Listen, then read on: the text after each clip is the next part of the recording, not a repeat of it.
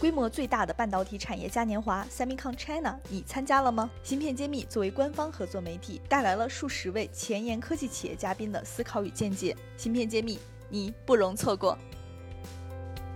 大家关注《芯片揭秘》，我是主播幻石。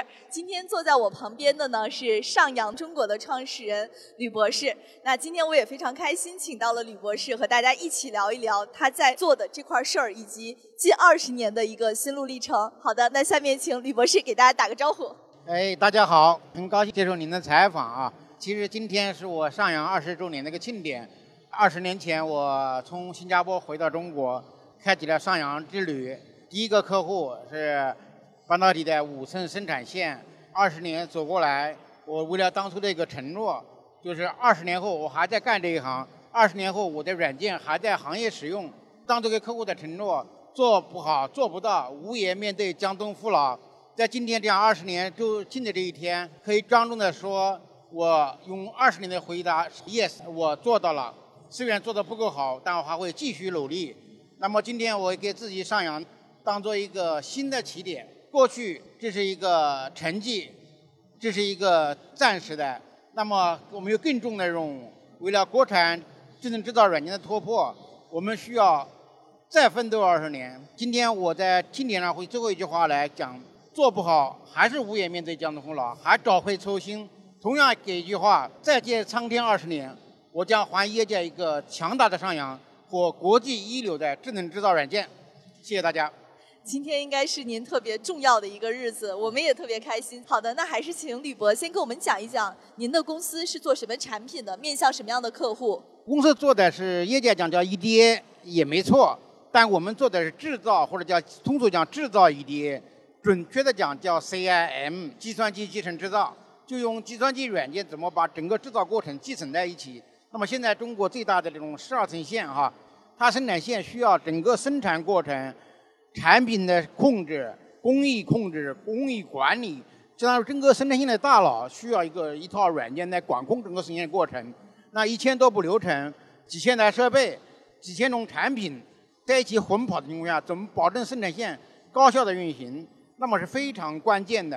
人家说光刻机很重要，那一个亿欧元，它如果停机，只影响我一个工艺的光刻工艺的生产。我们这个软件如果停线停止，当机将整个生产线停止运营，每个小时可能损失上千万，所以我们这个团队压力很大。我们一定要把软件做得非常可靠，质量一定要保证到位。在中国的十二层生产线上，现在目前是量产线上都使用的是美国或者国外的软件。那么我们自己在这条线上必须突破，没有选择。我们除了胜利，别无选择。只有一条路可走，谢谢。那您当时是什么样的一个机缘选择了做这个东西？因为这个我觉得不是一个好的差事，好像很苦啊，是吧？这就讲到我的痛点了哈。当年呢，我觉得我新加坡待了九年做研究员，做研究这一行呢是比较轻松的。是半导体的研究员吗？呃，差不多，也差不多叫软件系统的建模。当时我就想，怎么样面对实际？因为做研究员很简单，每天每年线两面拍布，开两次国际会议，每天可以喝两次咖啡。但是我觉得那样日子过得太清闲了，而且当时新加坡给我的待遇相当于国外专家待遇，可以说可以算到未来二十年我赚多少钱，而且衣食无忧。但是我觉得太舒服并不好，我需要去面对生产实际。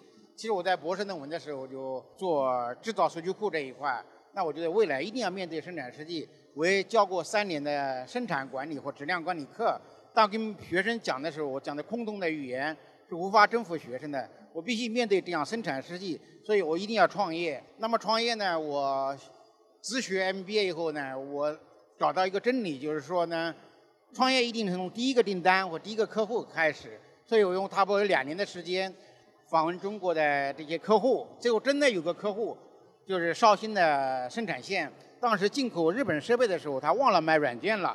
他问我多少钱可以做，哎，我问他买要多少钱，他要一百多万美元。他问我可以多少度，我算一算人力，我说一百多万人民币吧。当时那个领导就很感动，他就问我，哎，那这样子你的公司在哪里？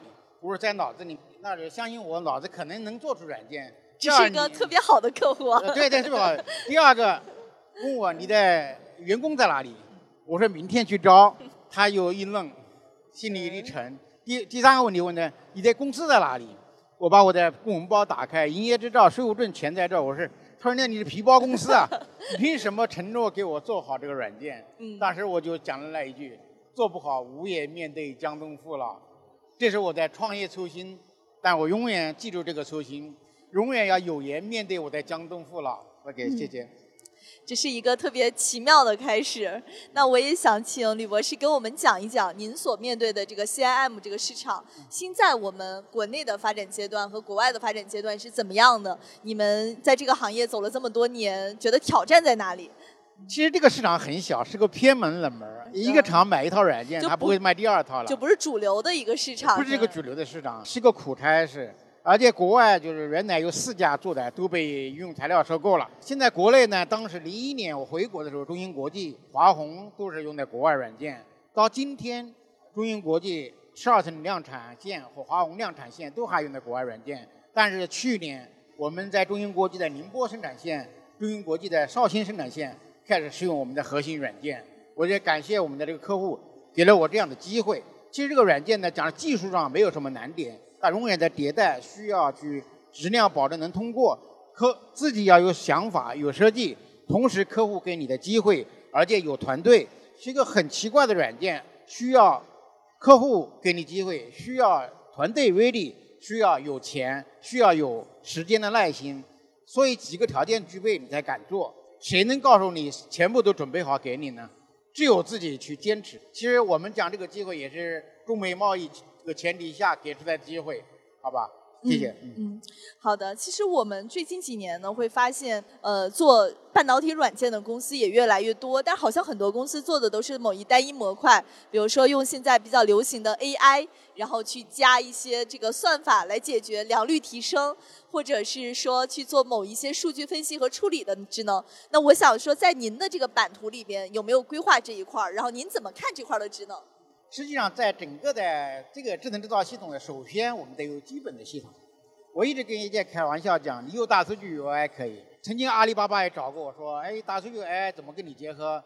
但是我说告诉他一个简单的例子，你首先在养猪，再用大数据告诉 AI 怎么养猪。养猪是养猪，哎，养啊猪不好意思啊，这个讲啊嗯，就是你必须懂得这个专业，必须把技术东西做好。你技术数据、技术控制、基本数据的采集、基本数据的沟通都没做好，就是业务逻逻辑要很清楚。业务逻辑很清楚。所以我们公司在这一块已经规划了，就是怎么样做 AI 或大数据。嗯但是呢，我们一定要在前提把十二层生产线这样的基本系统突破以后，在这上面再架 AI 或大数据，再有价值。而且现在一片 wafer，十二层 wafer 经过一千多道工艺产生数据十几个 G，只有这样子，每天每个月如果三万片的厂就产生三万乘十几个 G 的数据，就三十万 G 的数据。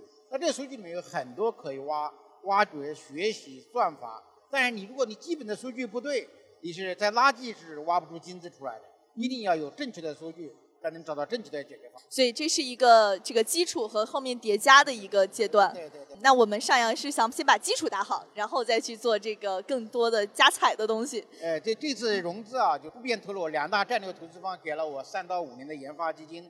实际上，先做好这一块，再加上 AI 大数据也在规划当中。另外，我也在这业界提出了五 G 智能制造标准。那五 G 标准呢是原来有光大体上有三个自动自动化级，我再加两个智能制造级。那也两个智能制造级是工艺可适应。